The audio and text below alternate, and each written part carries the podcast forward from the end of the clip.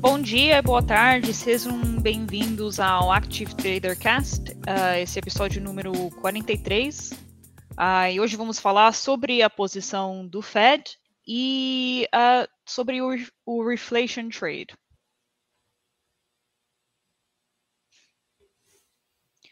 muito obrigada quem pôde estar aqui ao vivo conosco, quem estiver também assistindo a gravação depois um, especialmente as pessoas que estão aqui todas as semanas nos acompanhando. E quem estiver chegando aqui pela primeira vez, é, nosso bate-papo aqui, nossa iniciativa, onde falamos sobre, uh, sobre os assuntos que movem os mercados, basicamente questões macroeconômicas, geopolíticas, uh, questões tecnológicas que estão na vanguarda, que também afetam o, os mercados em que vivemos todos os dias, e só trazendo as nossas uh, perspectivas do, dos lados onde estamos. Eu aqui na Europa, o Rodrigo e o Mário um pouquinho mais longe de mim. Ah, muito obrigada, Mário e Rodrigo, por estarem aqui, presente, como sempre. Obrigado. Obrigado, Sara. Prazer estar aqui sempre. Ah, então, se você gostar desse conteúdo, por favor, não deixe de fazer subscribe ao nosso canal, apertar o sininho, deixar seu like, compartilhar também ah, aos seus amigos, porque isso sempre ajuda o, o conteúdo a chegar mais longe e o que incentiva a gente fazer esse cast todas as semanas. Então, ah, o interessante é que o mercado ainda parece estar fazendo sentido do, do que aconteceu a semana passada. Uh, até o, o teve que intervenir, fazer outro anúncio falando que não, não houve nenhuma decisão tomada ainda, mas eu acho que foi sinalizou o suficiente para uh, os mercados moverem, basicamente. Uh, mas antes de antes de tudo, só vamos vamos definir o que aconteceu na, na reunião da FONC da semana passada. Uh, Rodrigo, você quer Quer explicar o que aconteceu exatamente? Sim, é, bom, exatamente, né? Vou, vou, vou passar a minha visão ali do que aconteceu. Sim. Bom dia para todo mundo aí que consegue acompanhar aqui o nosso bate-papo. Sempre muito legal aí a gente falar sobre geopolítica e macro. E, e, e, bom, esse é o tema do momento, né, Sara? A gente viu que a reunião do FONC pegou aí o mercado. Vamos lá, é, é, o mercado um pouco de surpresa, eu acho que é forçar um pouco a barra, tá? Porque uhum. a, a gente sabe que o discurso do Fed, principalmente do Powell, tá? Que, que distou até de outros né, membros ali do, do, do, dos Federal Reserves regionais, é, vinha sustentando né, bastante a ideia de que a inflação ela é temporária, a gente não está nem pensando em pensar em fazer qualquer coisa, esquece esse papo de normalização. E, eu acho interessante que, é, assim, muita gente no mercado financeiro comprou, e, e, entrou de peito aberto aí na, na, na confiança de que né, essa conversa ela realmente né, ia perdurar aí pelo tempo que, que o Paulo né, buscava indicar, de que está né, tá longe da gente começar a falar de normalização, os dados, né, é, essa, essa mudança né, da, da, da, política deles, do que eles antigamente costumavam indicar, os caminhos que eles entendiam que, que, que eles iriam percorrer para os próximos meses, eles passaram a agir em função dos dados. É, só que a gente viu aí o core do CPI, tanto de abril quanto de maio, né, é, consolidar a ideia de que essa inflação ela, ela pode né, não ser simplesmente temporária. E então, assim, todos aqueles que, que realmente compraram o discurso do Paulo, sim, se viram surpreendidos porque houve uma mudança, né, assim, ligeiramente é, é, sutil no discurso, né, nessa última reunião do FONC, onde a gente viu que o Fed, ele, ele pela primeira vez falou que pensa né, em, em começar a discutir a necessidade de normalizar. Normalizar a, a política monetária passa né, tanto pela, uh, vamos lá, pelo ajuste ali dessa, desse programa de, de, de compra de títulos, tá, que é, se instaurou com grandes volumes a partir do início da pandemia, em março do ano passado. Nesse momento, o Federal Reserve ele atua diretamente em vários mercados, não só no mercado de títulos, é, com um volume mensal de 120 bilhões de dólares. É, o, o, Mário ele sempre comenta sobre né, o, o, o, o, dia 17 de março de 2020, quando uh, quase que a fonte secou no mercado de, de, de secundário de títulos de dívida e o que seria uma coisa catastrófica, né? Lógico, o Federal Reserve chegou aí com seu canhão de liquidez e, e normalizou. É, o problema é que né, discutir normalização dessa política agora envolve não só desacelerar esse processo de recompra de títulos, como em algum momento pensar em aumentar os juros. Então, o que foi, o, o que mudou no discurso foi que semana passada, pela primeira vez, tá, o Federal Reserve admitiu que eles né, começaram agora a, a, pensar a respeito disso e que eles devem começar a conversar sobre isso né, é, na, nas próximas reuniões. E, e, e, o mercado, ou seja, né, essa parte do mercado que estava realmente muito confiante de que o Powell não ia mexer nisso por um bom tempo, que era o que ele dava a entender, é, se viu surpresa. Já os céticos do mercado que entendiam que né, o discurso do Powell era um discurso assim muito mais para tentar apaziguar o, o, mercado de títulos, né, a pressão que existe nos yields da dívida norte-americana, é, não, não, não, não, tomou como surpresa, tá? É, eu acho que, é, assim, o que comprova isso é o fato de que houve, sim, bastante volatilidade logo após aí a reunião do FONC, mas uma semana depois a gente já vê o mercado trabalhar com, com uma maior tranquilidade, tá? Eu acho que os movimentos que, que foram necessários de quem se viu surpreso aconteceram ainda na semana passada, mas aqui estamos novamente com as bolsas aí na, na, flertando com as suas máximas históricas, volume de negociação normal, os yields aí que ah, depois da, né, da, da, da, movimentação da semana passada voltam a trabalhar dentro do que, que é né, a normalidade para o momento atual. E, e, e bom, é, eu acho que assim, o que, o que a gente pode tirar dessa, dessa mudança de discurso é que o, o Fed, ele, ele em algum momento, ele vai ter que mexer nesse, nesse vespeiro, né? Ou, se a gente quiser chamar, vai ter que abrir essa, essa caixa de Pandora, tá? É, o Mário lembrou na nossa última conversa que é, houve uma tentativa de normalização do quantitative easing, né, pós-subprime, né, que foi se iniciou ali pela Yellen, né, que hoje em dia é secretária do Tesouro e era presidente do Fed na época. É, eles até conseguiram diminuir um pouco o balance sheet do Fed, mas é, depois tiveram que novamente é, voltar a trabalhar aí com, com a expansão monetária. E, e, o problema que existe, tá? Mas a gente tem um, né, um cash inteiro aqui para conversar, é que qual, o, o, a situação que o Fed, Fed, se encontra é muito complicada, tá, Sara? Porque é, por mais que exista a vontade de normalizar, é, ele tem que lembrar que nesse momento ele é o principal comprador de títulos, né, o garantidor de liquidez no mercado de títulos de dívida norte-americana. E os Estados Unidos ele está passando por um processo de expansão fiscal onde ele precisa emitir mais dívida, né, para financiar esses pacotes trilionários de resgate aí que foram aprovados pelo Congresso norte-americano. Então, é, é, é um, existe uma complexidade, sem dúvida, de você sair do mercado onde você é o formador daquele mercado, né? Você é o maior comprador de títulos, né? É, então, assim, sair uma saída prematura traria aí, obviamente, uma instabilidade para esse mercado de títulos de dívida no momento onde o governo norte-americano ele, ele precisa buscar financiamento, ele precisa né, é, é buscar dinheiro para uh, ah, cobrir aí todos os investimentos que serão feitos aí pelos distintos pacotes de resgate né? A gente tem dois já do ano passado aí, é, se soma agora esse último, que já foi esvaziado um pouco, né? Já passou para baixo de um trilhão, segundo aí o que a gente ouve da, da, da, discussão entre republicanos e democratas, mas ainda assim, a gente está falando aí de, de alguns trilhões de dólares que o, o governo norte-americano precisa buscar no mercado, e, e, e, e nesse momento a gente sabe que é, né, o, toda, to, toda a dívida nova norte-americana acaba, tá, acaba por estar sendo financiada pelo próprio Fed e a sua, né, e, e, e o seu programa de recompra de títulos. Então, é, é, assim, o, o, Fed estar hawkish, é, eu acho que é, é, discutível, né, porque o Jerome Powell, que é o chairman, ele insiste em, em, em se mostrar dovish, né? São mais alguns outros membros dos Feds regionais que têm saído por aí, aí com, com um tom aí de, de mais urgência, é, né? Nessa necessidade de, de, de buscar reajustar juros e, e, e, normalizar esse processo de compra de títulos.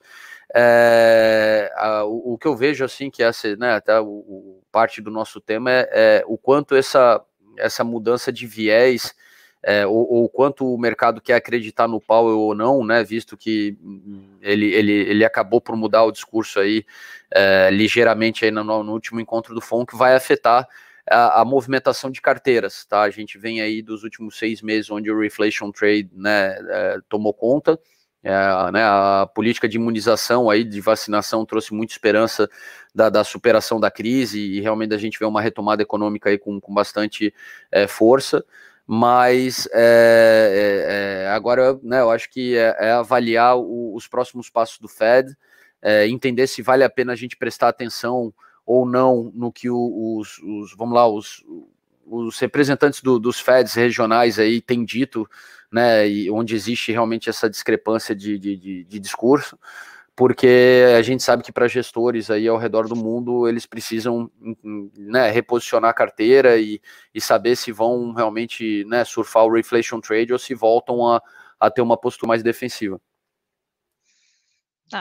Uh, obrigada, Rodrigo tipo, resumiu muito bem o, o que aconteceu a semana passada e, e o sentimento. Mário, o que, que você acha disso? Você acha que você, você ia in, interpretar isso como uma posição hawkish ou você acredita que ainda é muito cedo para tomar qualquer atitude em relação ao hawkish ou dovish? Hum, a última FOMC foi, foi definitivamente bastante mais hawkish do que qualquer um até este momento. A primeira vez que, que o Federal Reserve tentou nos últimos anos fazer algum tipo de tapering foi em, em novembro de 2019. Uh, ah, a coisa correu francamente mal. Depois veio o Covid e depois veio o, o, o quarto uh, quantitative, quantitative easing. Uh, podes só mostrar a minha tela para, para, para, uhum. para ver o gráfico. Isto aqui é o ciclo atual de, de como está uh, o quantitative easing uh, desde que desde que tivemos o helicóptero ban. Isto foi o primeiro, o segundo, o terceiro e agora o, o atual.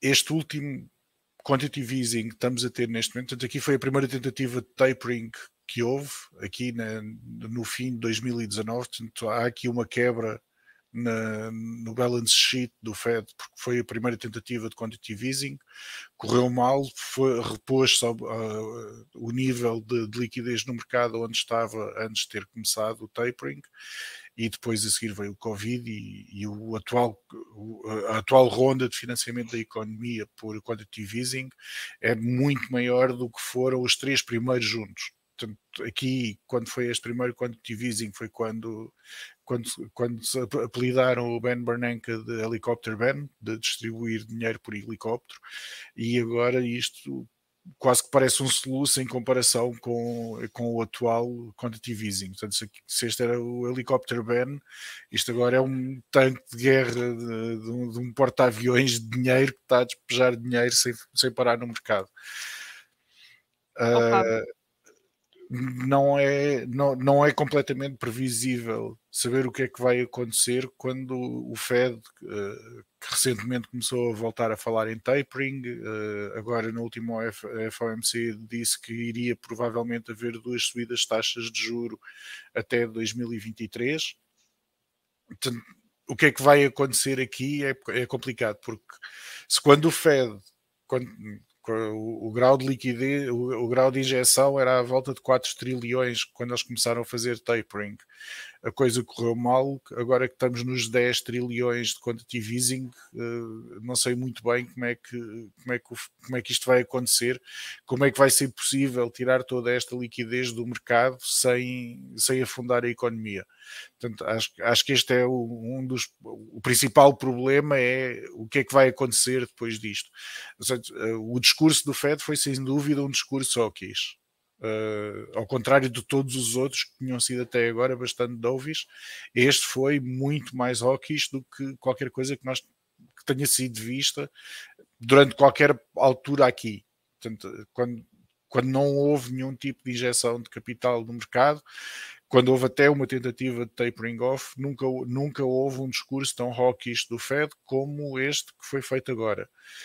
O que é que isto o depois desta curva é que vai ser interessante ver o que é que vai acontecer. Quando vai ser a próxima reunião? A próxima reunião da FOMC vai ser daqui a duas semanas, não é? Três. Vocês acreditam que dentro das próximas duas semanas vai ter alguma mudança eh, eh, significativa? Ou ainda, ou ainda é muito assim, cedo, depender, ainda precisamos é, esperar o que aconteceu assim, nas últimas semanas?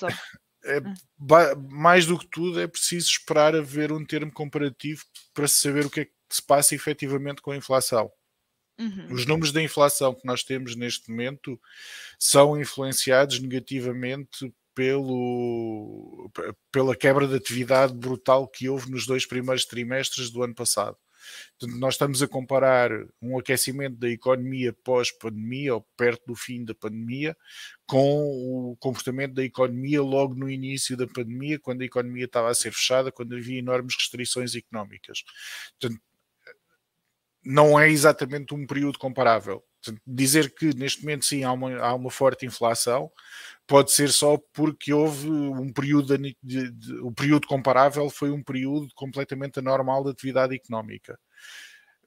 E isto não vai ser em duas ou três semanas que vai haver uma alteração e ao poder analisar isso. Vai, vamos ter que esperar dois ou três quarters para poder ver uma comparação mais eficiente. Ou seja, tentar comparar já um, um, um período pós-início da pandemia, em que o mundo já estava habituado a viver com a pandemia, em que os níveis de consumo já estavam a, ser, já, já estavam a recuperar, e não com um período de forte contração da economia. E isto ainda vai ser uns dois ou três quarters até nós podermos olhar para trás e dizer sim, ok, agora a inflação tornou a reduzir. Esta é a postura do, do, do, Banco de Inglaterra, por exemplo. A postura do Banco de Inglaterra é de que eh, a forte inflação, a inflação do, no Reino Unido saiu acima dos 2%, que é o target do, do Bank of England, mas a justificação do Bank of England é que a comparação é feita com o início da pandemia, portanto é normal que haja um agravamento da inflação, mas que daqui a dois ou três trimestres uh, as pressões inflacionárias vão se reduzir porque já vai se estar a comparar dois períodos mais ou menos equivalentes de, de, de atividade económica. Será isto mesmo que vai acontecer? É, eu acho que não. Na minha opinião, acho que o Banco de Inglaterra uh, está demasiado otimista. Uh, eu estou mais de acordo com a posição do Fed a, a, posição do Fed de que há uma pressão inflacionista e nós temos que ver quais é são as medidas que vamos implementar para combater essa inflação, acho que é uma medida mais correta do que a do Banco de Inglaterra, que é esperar para ver. Agora, se vai haver um anúncio já imediato de tapering ou não, acho que é, não, é, é, até ia, ia, ia, comentar, Mário, assim, né, que a gente vê que, que tem gerado bastante confusão no mercado o fato do, do Paulo ainda se manter, né? Ele te, testemunhou perante o Congresso na terça-feira e trouxe um pouco de alívio para o mercado, porque ele voltou a esse discurso de que, olha, apesar da gente ter finalmente falado que já começamos a vislumbrar a necessidade de falar sobre tapering e, e aumento de juros, é, é, ele voltou daí, né, na terça-feira, a reforçar o, o, discurso que ele vinha mantendo até então, de que a inflação é temporária, né, que é necessário esperar os dados econômicos aí, porque no mercado de trabalho né, ainda não se vê é, uma robustez né, no, no, no processo de, de, criação aí de, de, de, empregos, a dificuldade que existe também é, pós-pandemia e pós né, todos os programas de auxílio que foram colocados né, para manter a economia de pé, a, a, a dificuldade em, em, em, conseguir até trazer normalidade para o mercado de trabalho norte-americano, mas é, é, eu acho que o que é interessante é que a gente entrou num momento onde já não existe um consenso entre todos os membros do Fed, né? É, e, e, e para mim isso parece que é um pouco aquela movimentação do Fed começando a preparar é, para um momento aí pivô. Tá? Eu até vi aqui o Valdívia, que tinha aparecido a pergunta dele aqui para nós, que ele perguntou sobre Jackson Hole, né, o encontro ali, uhum. o simpósio no fim de agosto, entre né, vários presidentes de, de, dos bancos centrais, principais bancos centrais aí do mundo, onde eles discutem aí, né, o, o vamos lá, uma ação meio que o que cada um está fazendo e, e, se existe algum tipo de coordenação a ser considerada aí nesse sentido.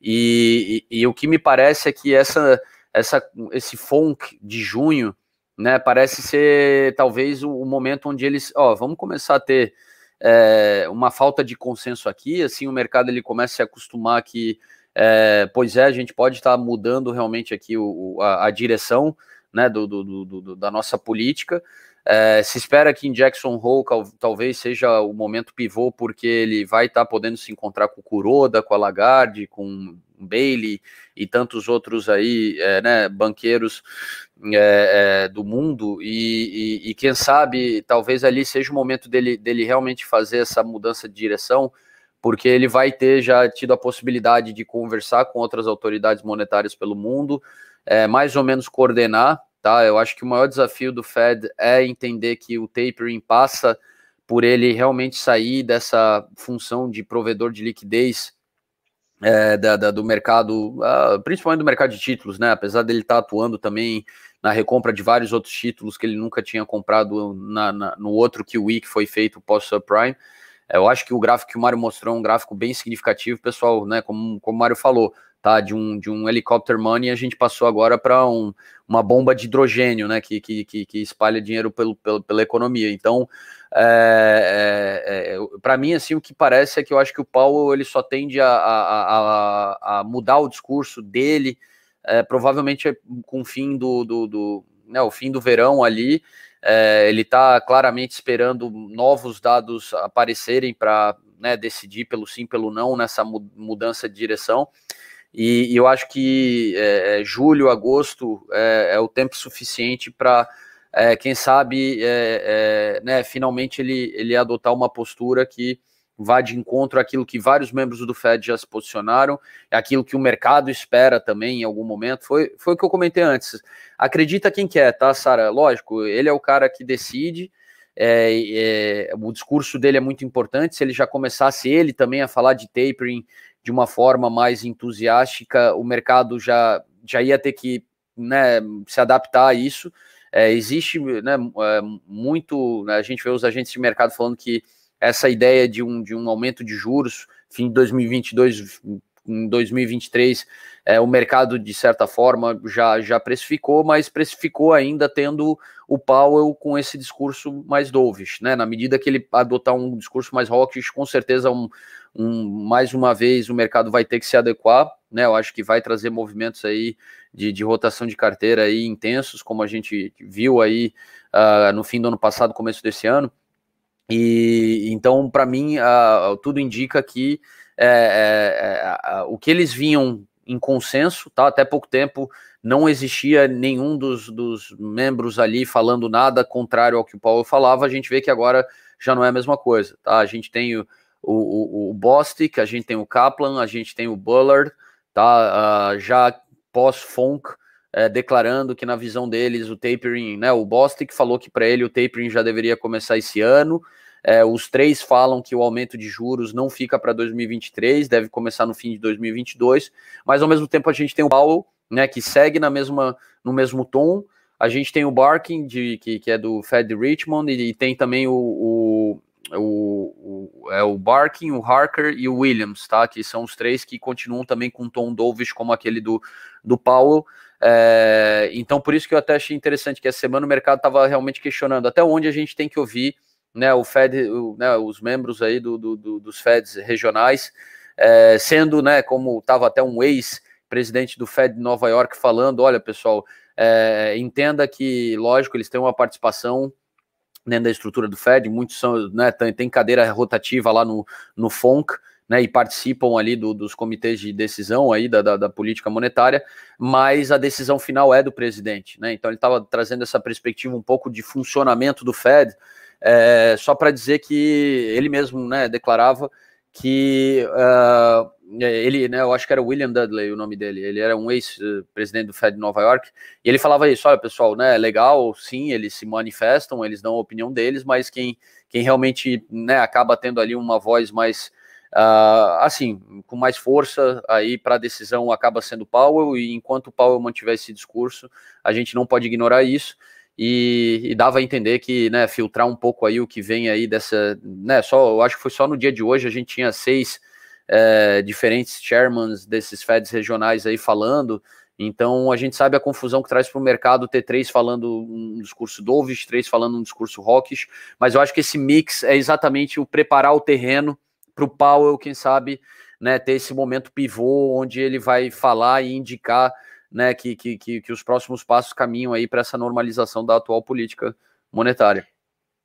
Sim, eu acho que até o, o mercado, de certa forma, demorou um pouco para fazer sentido do, um, da semana passada e, e pronto. A, a, até, até o final da semana passada, as pessoas estavam falando: ah, será que é o final do, do reflation, o reflation trade por causa disso? E aí na segunda-feira logo voltaram voltaram a, a, ao tema do reflation trade que, que continua firme e forte.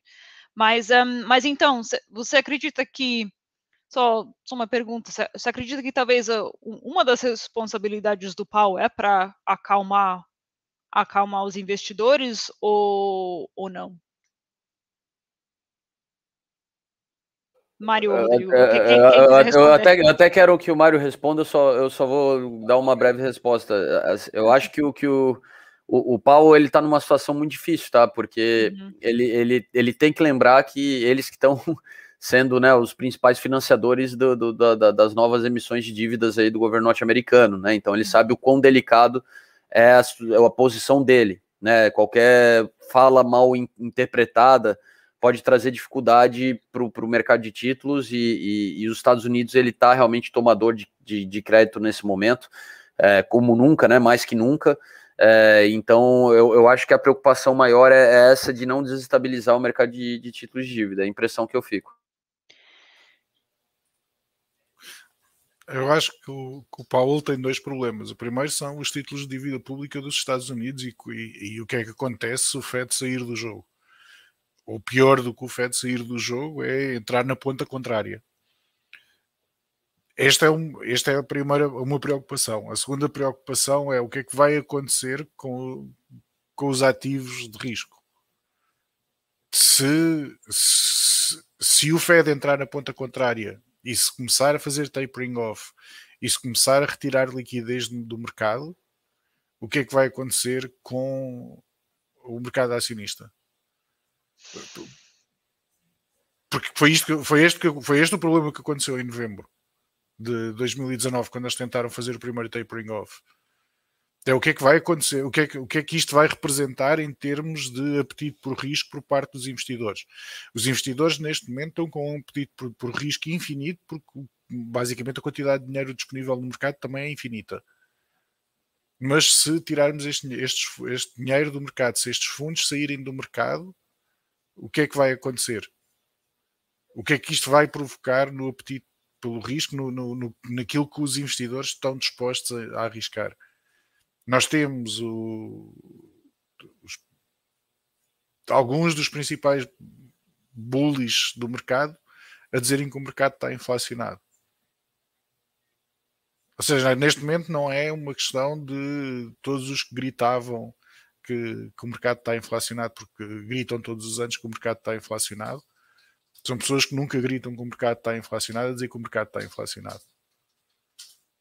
E, e, e, o, que é que, o que é que isto representa em termos de, do Fed? Qual é que é a vontade que o Fed tem de fazer com, ou de provocar uma onda de saída de fundos de, das ações e de, e de ativos de risco? Isto vai, vai colocar em causa o tapering off muito mais do que uh, a perspectiva dos títulos de dívida dos Estados Unidos. É, olha, Mário, eu aprendi uma palavra ali que eu via o, o pessoal repetir, né? O tal do conundrum, né? E, e sinuca de bico, como a gente chama aqui no Brasil, né? Falando de um jeito mais compreensível. É, é uma situação de M, né, cara? Porque é, é, a, a, gente sabe que ao mesmo tempo, né, quando a gente fala de mercado acionário nos Estados Unidos, não só nos Estados Unidos, né? É, próprio Canadá, Europa, a gente está falando do, do, do posicionamento de grandes carteiras de fundos de pensão, né? Ou seja, dinheiro de aposentadoria aí de, de, de, de, várias pessoas aí dentro desses países. E a gente sabe o quão sensível é realmente aí qualquer correção no mercado acionário, né? Ou seja, desses ativos de maior risco. é, por, pela sensação que isso causa, obviamente, de, de, de, de, perda de poupança, de perda de poder aquisitivo e, e para não falar até de, de né, situações ainda piores, né, de alguns desses fundos de pensão é, entrarem em dificuldades por não conseguir bater a meta atuarial ali, né, a necessidade de crescer para conseguir é, dar conta aí da, da, da do, do, dos compromissos de aposentadoria aí, na medida que, obviamente, a população está envelhecendo e mais e mais pessoas se aposentam. É, então, assim, eu, eu, não sei se talvez eles não estejam também é, esperando aí um, uma situação melhor da economia para começar a, a, a, a, meter a mão nesse vespeiro, tá? Porque eu concordo contigo, é, é, a dificuldade está no mercado de títulos, mas tudo que acontece no mercado de títulos reverbera para o resto da economia. Se a gente fala em, em falta de, de, de, liquidez né, num, mermercado onde se entende que, é, né, dependendo do emissor, existe uma visão de risco menor. Né, o que falar da, da, das milhares de, de empresas e ações de empresas que se mantêm de pé graças a, a, a, a todo o estímulo que houve né, no pós-pandemia, as, as, famosas empresas zumbis que a gente tanto fala, é, e, e, o quanto isso né, afetaria o, a economia como um todo. De qualquer forma, assim, é, eu até via alguns falando, né, existe já um aí cases de tentativa de normalização, né, a Yellen teve algum sucesso, uh, o Powell, né, quando tentou ir por esse caminho, tu, né, tu acabou de indicar, é, teve né, uma reação que não permitiu seguir adiante, e lógico, também no meio do caminho tinha uma pandemia, né, e, e ficou difícil de, de, de, de tentar voltar uh, nessa direção. É, o, o, que eu acho, assim, é, importante a gente ressaltar é que é, aquela tentativa do Powell em 2019 de, de, de, seguir um caminho de normalização no momento em que até o próprio mercado discutia que aquilo parecia né, estar sendo feito de forma antecipada, é, mostra que o Paulo, né, de certa forma, ele, ele tem uma visão de que em algum momento isso precisa ser normalizado. É, eu acho que ele só, só, só entende que a posição dele realmente está fragilizada nesse momento. A, a, tal da sinuca de bico é, é ter que fazer isso e, e, e, não saber direito qual o time vai ser o melhor. Eu acho que por isso que ele, a gente ouve tanto ele falar que os sinais de recuperação econômica eles vão ter que ser realmente intensos, né? O superaquecimento ali da, da economia porque eu acho que a ideia dele é, olha, já que eu vou jogar um balde de água fria, né, vamos ver se eu não consigo botar a economia em ebulição para ver se se depois em doses homeopáticas eu consigo esfriar a economia e consigo retirar aí essa participação do Fed desses mercados e, né, e óbvio, né, tudo que reverbera a partir desse, dessa presença do Fed aí na recompra de, de, de títulos de dívida e outros títulos aí que corporativos, né, que foram necessários ele atuar para manter a economia de pé é, porque a, a, gente sabe que é, é inevitável, né, e, e, pela vontade dele em 2019 de fazer o tapering, ele percebe isso, é inevitável em algum momento dele, né, do Federal Reserve ter que agir dessa forma. Até na parte de reflation trade, eu acho interessante que é, né, se, colocou em questão no final da semana passada, essa semana já se falou, falou novamente, principalmente depois do discurso dele na terça-feira, de que não, tudo, tá tudo bem, a economia vai voltar com tudo, então mantemos a ideia de um reflation trade, mas é, eu estava vendo aqui um, um, gráfico interessante da Bloomberg, né, que eles mostram ali o comportamento de vários setores dentro da economia norte-americana, é, o desempenho desses setores em relação, obviamente, ao S&P, né, ou, ou a média do mercado, e, e a gente vê que é, teve semana passada ali um é, um, vamos lá, um, uma certa, um certo reajuste de carteiras, mas a, a tendência continua ainda aquela da, da, do reflation trade que se iniciou no fim do ano passado. Tá? Então, uhum. é, eu acho que para a gente ver um, um, uma movimentação contrária a, essa, a esse posicionamento né, que busca surfar a recuperação da economia global, é necessário que, que essa mensagem do Powell venha é, e, e, e, caia meio quadrado né, do, do, do lado aqui da, da, do, do, mercado, porque é, eu acho que é, na situação atual, um, vamos lá, uma normalização é, que segue tudo aquilo que ele mesmo vem indicando de aumento de juros muito lá para frente, não se discutir normalização, tapering antes de 2022, 2023, talvez já esteja precificado pelo mercado. Ah, antes que a gente entra na, no, no discurso do Reflation Trade, que até acho que é bom casar isso com, com, com a sessão de análise de gráfico. Vamos falar um pouco, uh, duas perguntas uh, até passar para essa sessão. Primeiro, qual seria a iniciativa que, que será tomada por outros bancos centrais, não somente o, o Fed? Vamos falar sobre o Bank of England, já mencionamos, mas o, o BCE também e, e, outros bancos centrais bancos centrais uh, um, que, que, precisam tomar uma, uma, decisão em relação à inflação nos seus próprios países, e também sobre o, o yield curve. Um, não sei, Mário, você quer falar sobre o, o yield curve? Porque até um, após, logo depois da notícia teve um, um, um flattening do, do yield curve até meio dramático.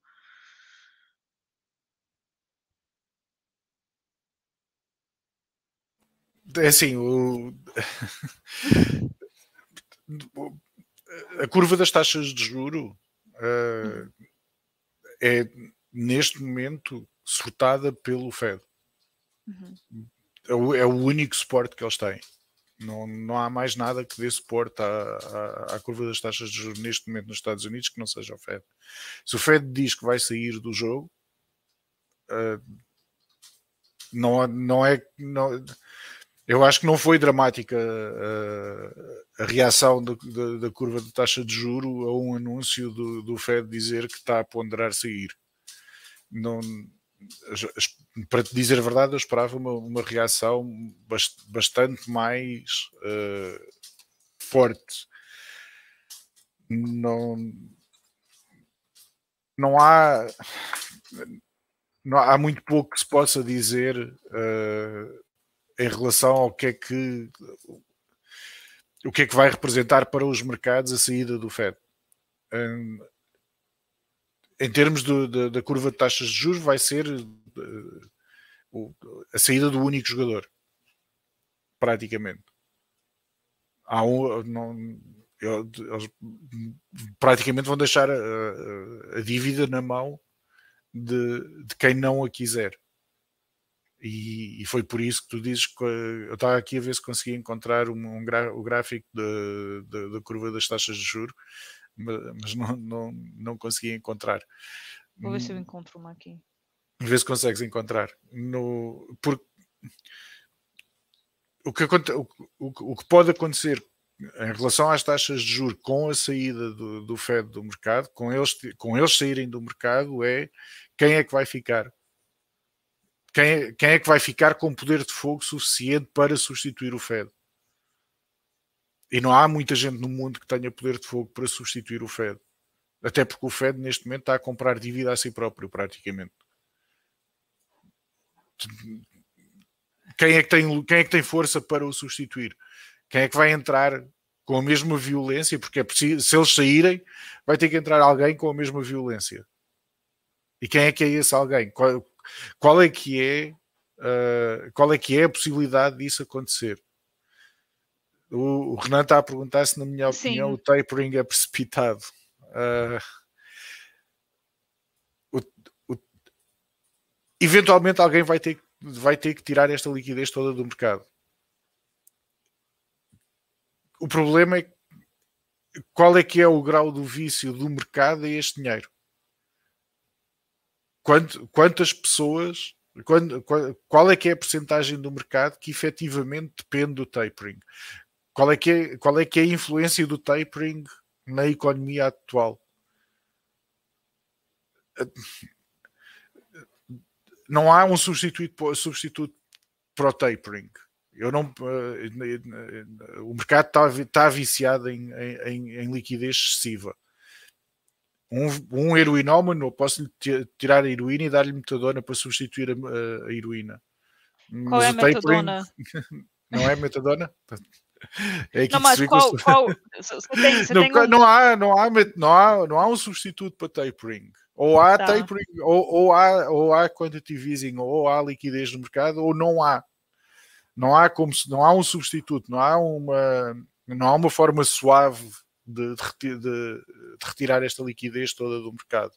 Nem um tapering bem, bem devagar, bem gradual. Uma ausência, uma ausência de tapering. Um, tape, um tapering que não é tapering.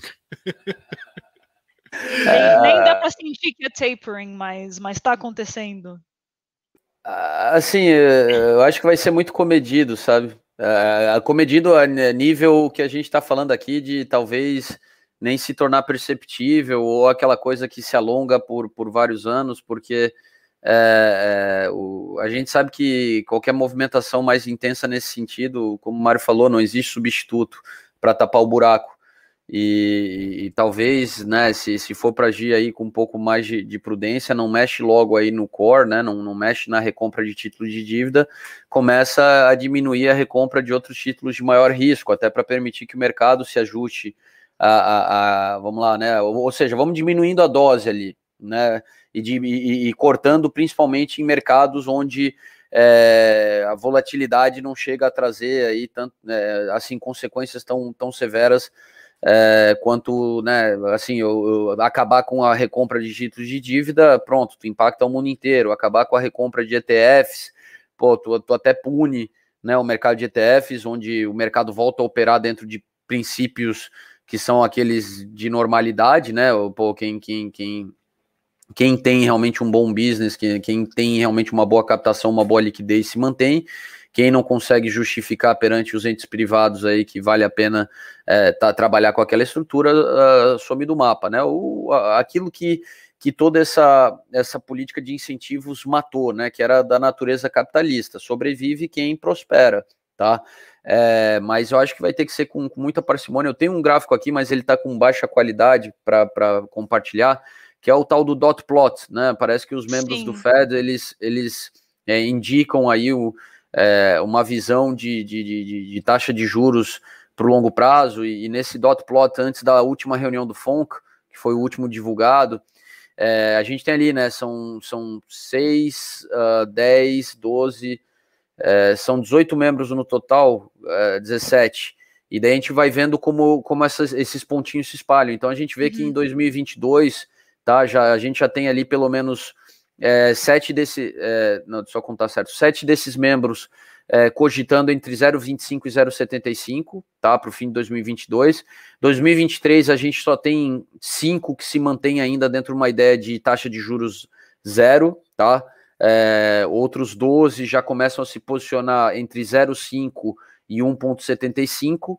É, depois, a partir de 2024, a gente já vê daí todos os 17 se posicionando a, a, acima de 2%, tá? Com a, dois deles visualizando mesmo até uma taxa de, de 3% a partir de 2024.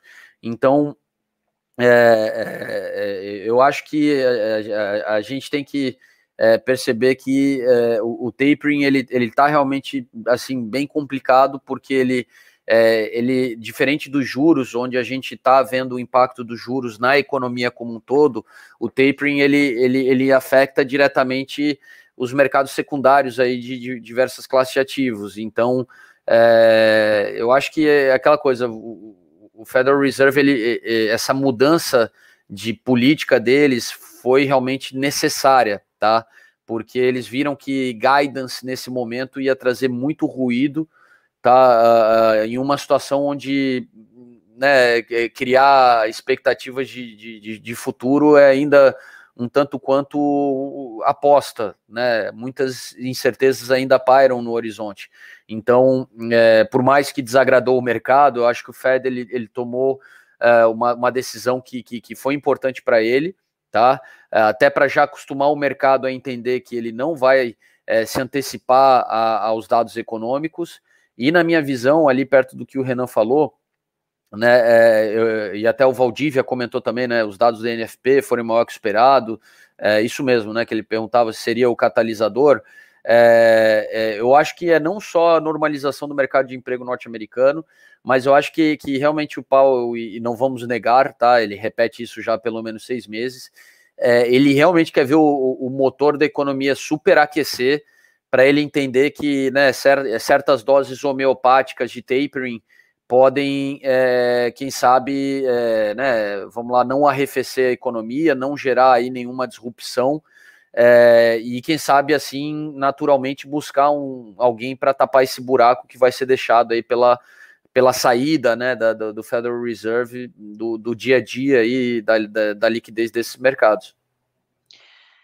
Uh, então, antes de, de para a sessão de, de análise gráfica, vamos falar sobre as posições de outros bancos centrais, uh, o BCE, Bank of England, um, posso dizer o Banco Central da, da China, mas eu acho que talvez não é, não, não é muito uh, interligado a essa. Mas, um, Mário, um, pelo que você viu, a posição do BCE em relação a essa reunião? BCE? Banco Central Europeu. Sim, sim, sim, não, não, só queria ah, ter a certeza que tinhas dito BCE. Uh, sim, sim, BCE. Sim. O, o BCE é provavelmente o Banco Central mais dovish neste momento.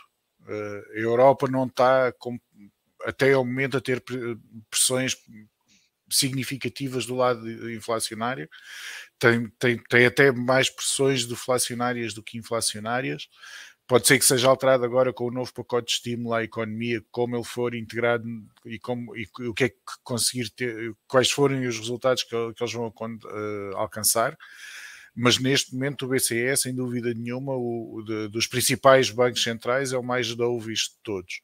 A, a economia da, da, Europa está cada vez mais decuplada da, da economia norte-americana. Uh, é cada vez mais autossuficiente, é cada vez menos dependente de, de, do que acontece nos Estados Unidos.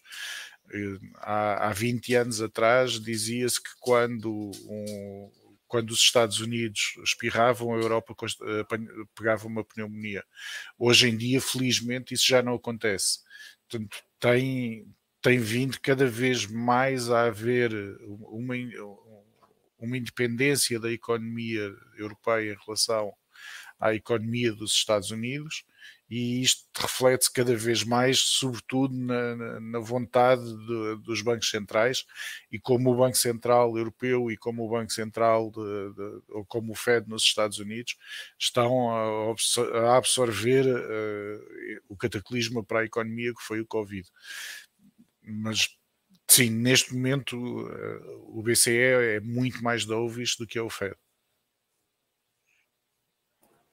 Eu até ia comentar, Sara, que eu vi que o, né, o, o presidente lá do, do Bundesbank tava, é, deu uma declaração indicando que né, o BCE deveria, quem sabe, começar a pensar também a fazer o tapering lá do, do programa de recompra de títulos deles e em função aí que finalmente começaram a liberar os fundos né, do, do pacote de resgate, de, é pacote de resgate não, né? É um pacote de, de, de, de alívio ali, né, do, do da, da, crise.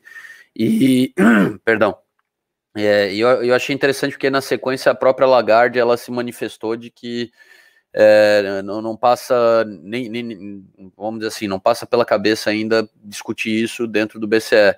Então eu concordo com o Mário, tá? É, o posicionamento ultra dovish, eu acho que a Europa ela tem uma situação é, é bem diferente da dos Estados Unidos. A gente, né, até seis meses atrás, um pouco mais, falava de japanificação da Europa. Uh, acredito que a Europa, até mais do que o Powell, né, tá, tá louca para ver é, a inflação é, se consolidar. É, né, o, o, target de 2% nunca, né, há muitos anos que não, não chega nem perto de ser alcançado. Então, eu acho que, que não é muito diferente a visão do, do BCE de que é, a economia ela precisa realmente estar muito, muito, muito aquecida para eles poderem é, tirar né, o pé do acelerador no, no, com quanto ao volume aí de, de recompra de títulos que são realizados pelo BCE, até porque a gente deve lembrar que no, no caso do BCE existe esse fator que né, ele é um banco central de vários países e não só de um país. E, e dentro da realidade da, da, da, zona euro, a gente tem é, é, distintas regiões, é, é spreads de, de, de, de, títulos de dívida distintos, e, e o, a, o BCE entende que né, mexer nisso agora traria de novo instabilidade tá, para os títulos de dívida aí dos países periféricos da Europa, que poderiam se ver em uma situação de voltar a ter um spread de juros uh, assim muito grande em relação ao Bund alemão, né, que é sempre referência em termos de, de títulos de dívida dentro da Europa. Uhum. Ah, então, vamos para a sessão de análise. O Mário já, já preparou aqui o, o gráfico. Pronto. Eu preparei um gráfico, não sei qual, quais é que eram os ativos de hoje, mas não, pus, vamos, o gráfico, pus, o gráfico, do cobre só, só para se ver uh, algumas das influências que, que, os, que o excesso de liquidez no mercado tem provocado. Uh, o cobre está este, este mês a cair ligeiramente, mas isto é um gráfico mensal. No, desde março de 2020, que houve só dois meses que houve uma queda nos preços do cobre. Acho interessante até falar de cobre, né? A gente viu que o minério de ferro estava dominando aí as, as notícias no, nas últimas semanas, deu uma recuada agora, né? É, é, lógico, houveram medidas aí de intervenção por parte do governo chinês que acabam também influenciando lá no, no, preço do minério, mas é, a gente estava né, falando de um super ciclo de commodities pensando realmente aí numa recuperação econômica bem né, robusta.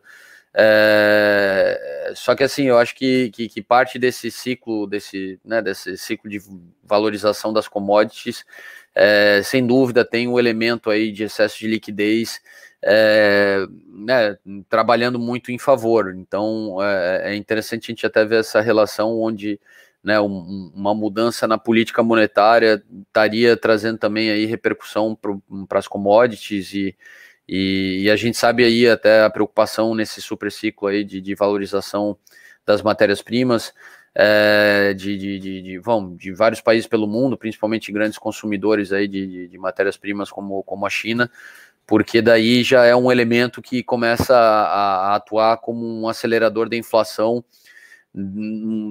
assim, né, de um ponto de vista que não é uma aceleração, não é um componente transitório, né, um componente que, que tende a ser um componente é, perene, né, lógico, a atuação do governo chinês eu acho que demonstra preocupação é, que é válida, né, da, da, da, do governo lá com, com, com a, esse, esse aumento das commodities se tornar realmente um, uma ameaça aí para a estabilidade dos preços, a gente sabe que inflação é um monstro, né? Que uma vez que sai da jaula, né, é, é difícil de controlar, porque afeta o psicológico das pessoas.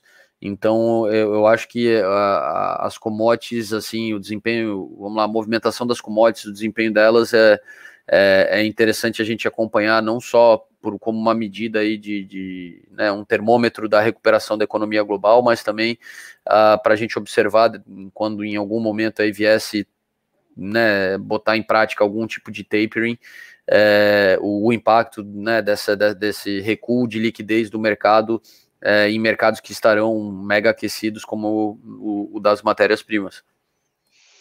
Uh, vamos dar uma olhada então no, no mercado de, de equities ou nos índices, só para ver como tem sido a movimentação na última semana.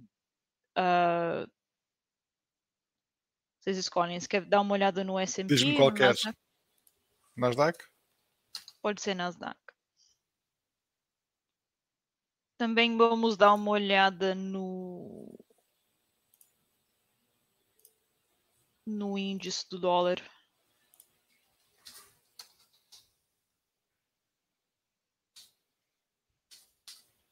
E a gente tem também os treasuries. Vamos um por um.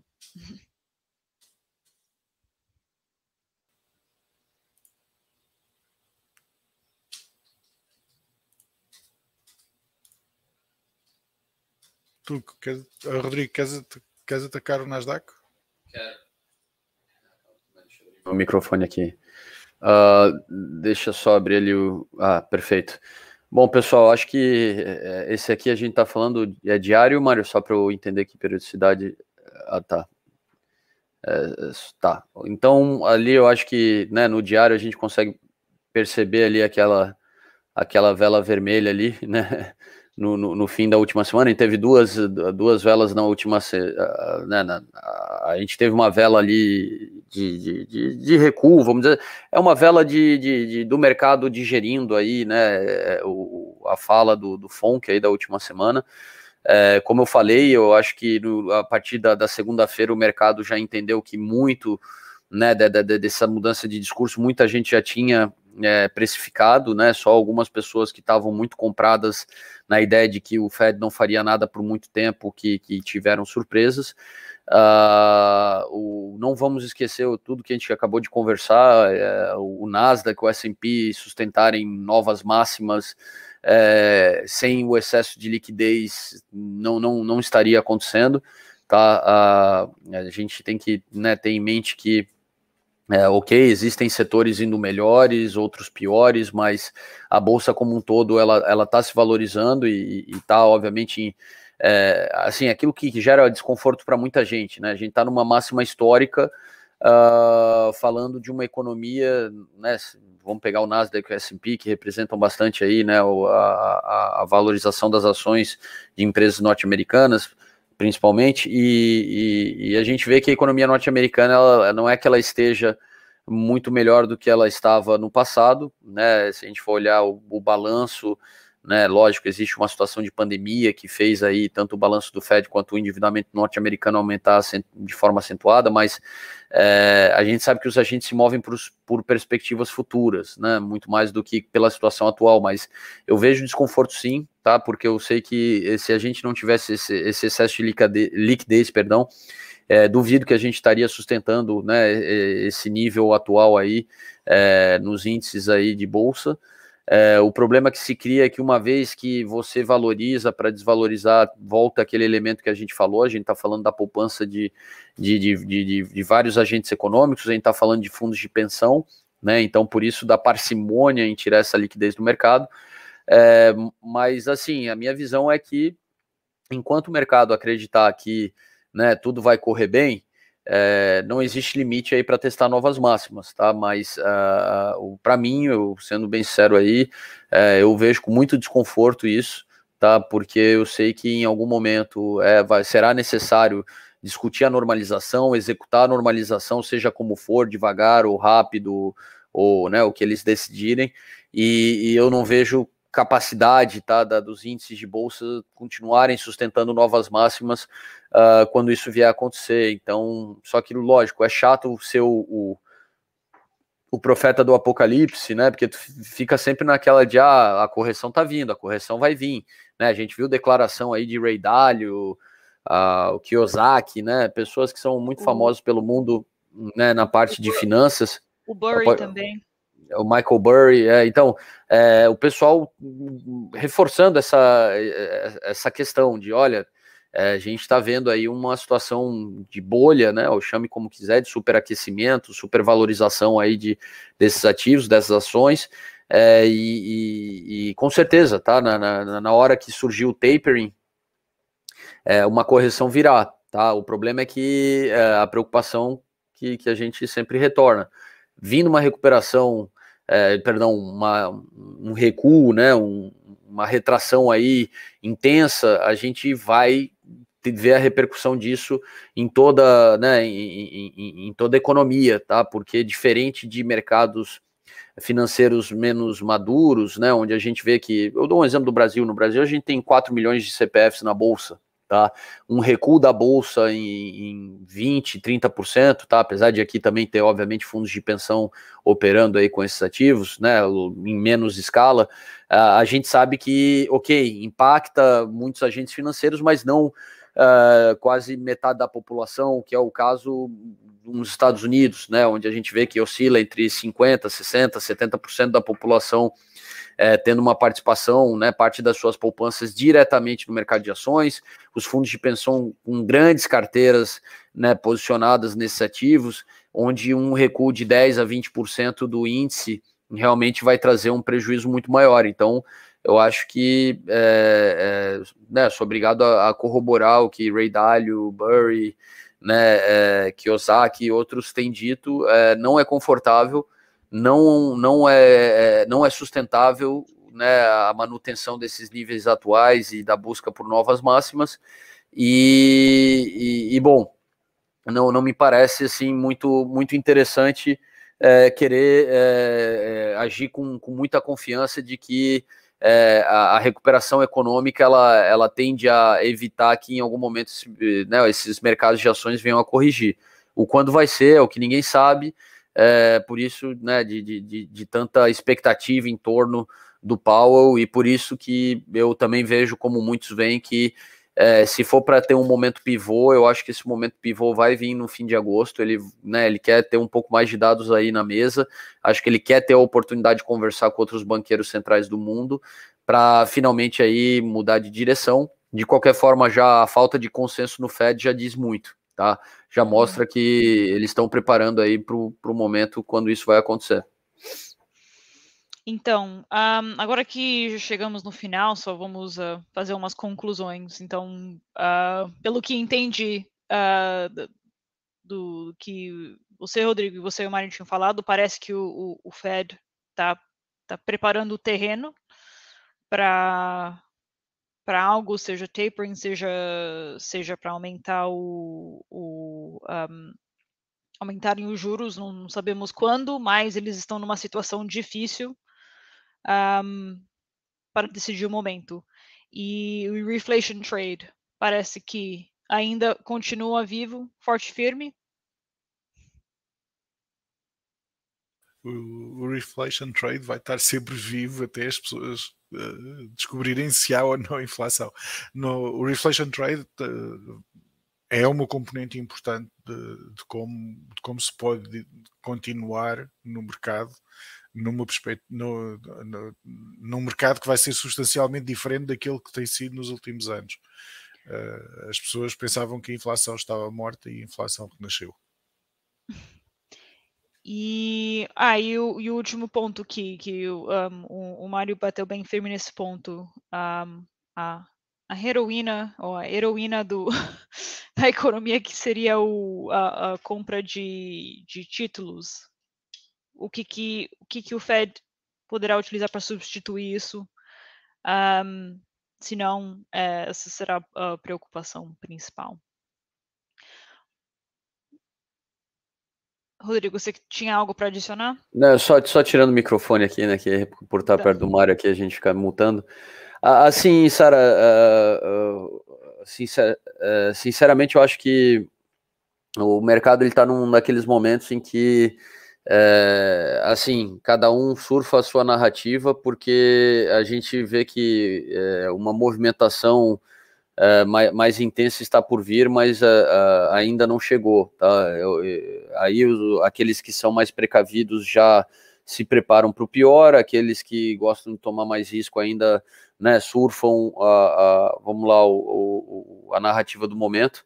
Eu acho que no próprio âmbito do reflation trade, a gente tem que entender que é, né, o próprio termo de, de, de, de surfar a recuperação econômica, é, uma atuação aí de, de normalização, de tapering, de reajuste de juros, tende a afetar alguns setores mais do que outros, né? Então, é, uma recuperação econômica que, que, que, que, tende a acontecer na medida né, que, que, que a gente chegar ao fim dessa pandemia e que os governos forem competentes aí em utilizar de, da forma certa todos os recursos de, de manutenção da atividade econômica que foram injetados na economia, é, eu acho que a própria política de normalização tende a, a afetar parte né, de, de, de, do mercado, não o mercado como um todo, se lógico, se não for feito de uma forma bruta, né, o grande medo do mercado é vir é, uma situação onde o Fed eh, acaba se precipitando, acaba tirando liquidez do mercado, acaba né, subindo juros antes da hora, mas não me parece que, que, que, eles podem até errar o time, mas não me parece que vão errar a mão completamente, e, e, e o que eu acho é que a gente só vai ver parte né, dessa, da, dessas ações, desses setores, que, que, que compõe aí né, o escopo do, daqueles que se beneficiam com a recuperação econômica, uh, tendo uh, talvez dificuldade, enquanto outros, né, por mais que exista uma política de normalização, graças à, à recuperação econômica, né, da atividade econômica, os incentivos que, que foram injetados no mercado vão, vão conseguir ainda assim prosperar, porque estarão menos expostos a, vamos lá, a política de normalização que, que, que, outras empresas e setores. Então, eu acho que o reflation trade ele não acaba por aqui. Eu só acho que a gente vai ver um, um vamos lá, uma reorganização dentro da ideia de, de, de, de, né, de surfar a recuperação, porque é, aquilo que a gente falou, se eles deixarem superaquecer a economia e forem é, competentes em, em fazer a normalização acontecer sem fazer essa recuperação, né, deixar de, de existir, deixar de acontecer, aí vai a gente volta aquela coisa de quem, quem será afetado e quem não, e, e daí mais uma rotação de carteira, com certeza, aí para que privilegiará aqueles que estarão bem posicionados e que punirá aqueles que realmente tendem a pagar o preço né, pela liquidez sair do mercado ou pelos juros serem aumentados. Uhum. Bom, eu acho que seria um bom ponto para encerrar. Muito obrigada, Rodrigo. Muito obrigada, Mário, por prestarem suas opiniões e, e todo, todo o esforço que vocês fizeram para se preparar para hoje. Muito obrigada a quem pôde acompanhar aqui ao vivo, para quem estiver assistindo a gravação depois. Estamos aqui todas as quintas, Uh, e, e esperamos vocês a semana que vem. Muito obrigado. Até a próxima quinta-feira. Obrigado, pessoal. Até a próxima quinta. Tchau, tchau.